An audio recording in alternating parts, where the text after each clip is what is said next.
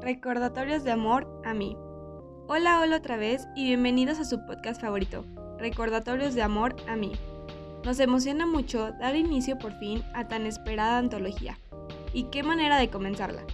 Hoy tenemos el honor de contar con la fregona de Farah Rashid. No sería justo comenzar sin presentar a Farah como se lo merece. A sus 17 años, siempre destacada por su liderazgo, su dedicación y pasión a la defensa de los derechos humanos, y su habilidad por empatizar y relacionarse con las personas que la rodean. Actualmente es la secretaria de la Sociedad de Científicos Juvenil de la sede de Ciudad de México. Probablemente Farah no podrá admitirlo, pero es de las mujeres más reconocidas e inspiradoras de nuestra generación, en todos los sentidos. Es por esto que para nosotras es un gran honor que forme parte de esta antología. Farah lleva 15 años bailando ballet, dos de ellos haciéndolos profesionalmente incluso ganando una beca para llevarlo a cabo en Italia. Es por esto que se ha visto expuesta a los estereotipos desde muy pequeña. Una bailarina tiene que ser delgada, de mediana estatura, con piernas marcadas pero delgadas y sobre todo tener el abdomen plano.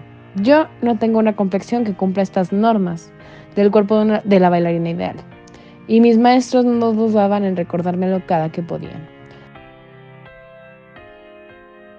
Los estereotipos marcados por la evolución de las sociedades han ido moldeando a lo largo del tiempo la manera en la que se visualiza e idealiza la imagen de las personas, teniendo un mayor impacto en la vida de las mujeres. Estos estereotipos influyeron en que comenzaran a tener una mala relación con su cuerpo y alimentación. A partir de esto mi relación con mi cuerpo como con la comida fue afectado a nivel de tener atracones de comida o hacer ayunos durante horas por la culpa de no poder tener el cuerpo necesario para ser bailarina. Durante la pandemia, un momento muy difícil para todos, tanto emocional como físicamente, tuve que dejar de entrenarme y decidí tomar un descanso del ballet porque sentía que me estaba haciendo mucho daño. Cuando decidí esto, también decidí librarme de esas dietas exhaustivas que hice durante años, las cuales no me traían ningún resultado, o al menos no el resultado esperado por mí. En ese momento tuve un cambio enorme. Subí 9 kilos en menos de dos meses, debido a que mi relación con la comida continuaba siendo un poco extraña. Llegó un punto en el que ya no pude más y decidí sanar esta relación que tengo con la comida y con mi cuerpo. Y actualmente llevo un régimen alimenticio controlado, en el cual el objetivo no es tener el cuerpo de modelo. Mi objetivo es estar bien, estar sana, tener un cuerpo con el que estoy agradecida porque me permite relacionarme con mi alrededor y me permite estar en el mundo. Es un trabajo largo y constante, pero creo que poco a poco voy logrando este objetivo de sentirme cómoda con mi cuerpo. Como la mayoría de las mujeres, Farah nos cuenta que su primer enfrentamiento fuerte ante los estereotipos los enfrentó en la secundaria. La adolescencia es una etapa en que las personas son más vulnerables al rechazo y son propensas a exponer excesivamente la vida personal. Esto habla de características de mala autoestima y la aprobación y aceptación de los demás. Creo que mi primer enfrentamiento con estas imágenes fue estando en secundaria, cuando todas mis amigas comenzaban a desarrollarse, a usar ombligueras y a subir fotos a sus redes sociales en bikini. Esto me causó inseguridades debido a que yo no estaba desarrollada, yo todavía tenía un cuerpo de niña y la gente se solía burlar de mis lonjitas, de los pliegues que se hacían en mi piel, en mis brazos, en mi panza. En ese entonces yo no era una niña con sobrepeso ni nada que ver. Lo único que estaba mal en mí era el hecho de que no tenía el talle angosto, no estaba desarrollada y tenía muchos granos. La situación que enfrenté en secundaria tiene un contexto previo. Cuando yo estaba en quinto de primaria, sufrí de acoso escolar, en el cual la escuela no actuó de la mejor manera. Desde ese entonces tuve comentarios hacia mi cuerpo llamándome gorda, lo cual nadie me había dicho que estaba mal, pero a mí me parecía que así era. Es por esto que al encontrarme en secundaria, viendo el desarrollo de mis compañeras, los cambios en su cuerpo y en su ropa, empecé a preocuparme por cómo me veía, por el peso que tenía y siempre procuraba taparme la panza por el miedo a que me vieran. Esto, aunado a los comentarios de mis maestros de ballet, acerca de mi cuerpo, de sus sugerencias de ponerme a dieta, no me fueron benéficos para nada. Siempre es importante mencionar que la influencia de los estereotipos y normas de belleza e imagen muchas veces tienen que ver en el entorno en el que te estás desarrollando, algo que en Farah fue muy favorable, ya que creció en un entorno familiar en el que nunca se fomentaron las inseguridades ni las imágenes endiosadas. Familia se ha encargado de no aumentar estas inseguridades y de no endiosar este tipo de estereotipos.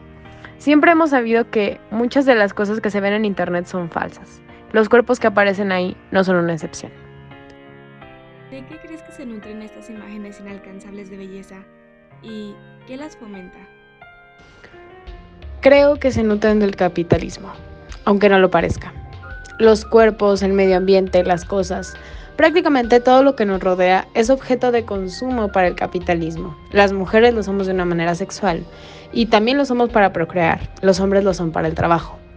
Los estereotipos se nutren de esto, de esta idea del consumo del cuerpo, y probablemente sean también una manera de distraernos de las cosas que en realidad importan. Fara, sabemos que también eres muy activa y te gusta mantenerte informada y aprender sobre el feminismo. A lo largo de los años se ha planteado que estos estereotipos, tanto de género como de belleza, funcionan como herramientas de represión hacia la mujer. ¿Qué opinas al respecto? Como mencioné anteriormente, creo que la represión tiene como objeto la distracción de cosas más importantes, como el hecho de que nuestro cuerpo se está utilizando como un objeto de consumo. Las imágenes que nos muestran nos dicen que únicamente un cuerpo puede ser aceptado y que eso es lo que define tu valor y tu posición en la sociedad si tienes ciertas características.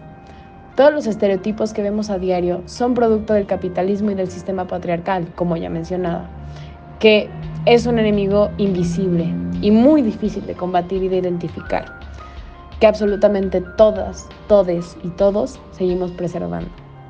Un ejemplo de esto es el endiosamiento de la belleza hegemónica que ya mencionaba, los cuerpos estilizados y los roles de género que tienen que ver con los estereotipos. ¿Y crees que de alguna manera el feminismo ha tomado un rol importante en la lucha contra estos estándares? El feminismo ha tomado un rol importante no solo en la lucha contra los estándares de belleza, sino en la lucha contra todo lo que nos han impuesto durante años. Lo que le atribuyo al feminismo, hablando de los estereotipos, es el hecho de cuestionarlos. Eso ya es un gran paso. El feminismo en general nos ha hecho cuestionar todo lo que antes no nos cuestionábamos, todo lo que nos reprime, y nos hace reflexionar acerca de las acciones de las demás personas. Es por esto que ahora se habla de esa deconstrucción, que es tirar todas las ideas que nos han impuesto durante tantos años y decir, ¿por qué? ¿Cuál es la razón de los estereotipos? ¿Qué es lo que hay detrás de esta imposición del cuerpo perfecto, de la cara perfecta, de la persona perfecta? Y al final, el feminismo es liberación y es lo mejor que le podemos desear a una persona. Desde tu experiencia personal, ¿Qué ha influido en ti para romper con los estereotipos? El estar informada ha influido mucho en mí. El hecho de que sé el trasfondo y la razón de que todos estos estereotipos se nos impongan me ha ayudado a rebelarme en contra de ellos. Otra de las razones, que me parece la razón más importante, es mi familia. Ellos nunca me han impuesto nada. Soy yo la que decide lo que hago, cómo me veo, cómo me visto. Y esto es una parte fundamental a mi parecer. La familia tiene un peso gigante sobre nosotras, nosotros, nosotres y nos da el valor de alzar nuestra voz cuando se nos imponen estas reglas, estos estereotipos. Esto hace que nosotros tengamos seguridad y confianza de poder decir no, de poder cuestionarnos las cosas. Para, y por último, eres considerada por muchas mujeres de tu edad una fuente de inspiración y admiración. ¿Qué mensaje te gustaría dar al respecto? Bueno, honestamente, creo que no soy alguien a quien se debe admirar, debido a que en realidad no soy nadie, soy solo un adolescente más. No sé específicamente cuál es la razón de la admiración que sienten por mí, pero lo que puedo decir es que todas somos una fuente de inspiración para alguien y que es nuestro deber, nuestra obligación inspirar a niñas más pequeñas e incluso a mujeres más grandes, para que se genere una nueva búsqueda de ideales, una rebeldía ante un sistema que nos quiere tener controladas. y sobre todo cuestionar todo lo que se nos ponga enfrente. Revelarse con causa. Creo que todas somos dignas de admiración y de inspiración, porque vivimos en un mundo en el que solo somos objetos. Y con eso es suficiente para ser admiradas, porque todos los días nos levantamos y le enseñamos al mundo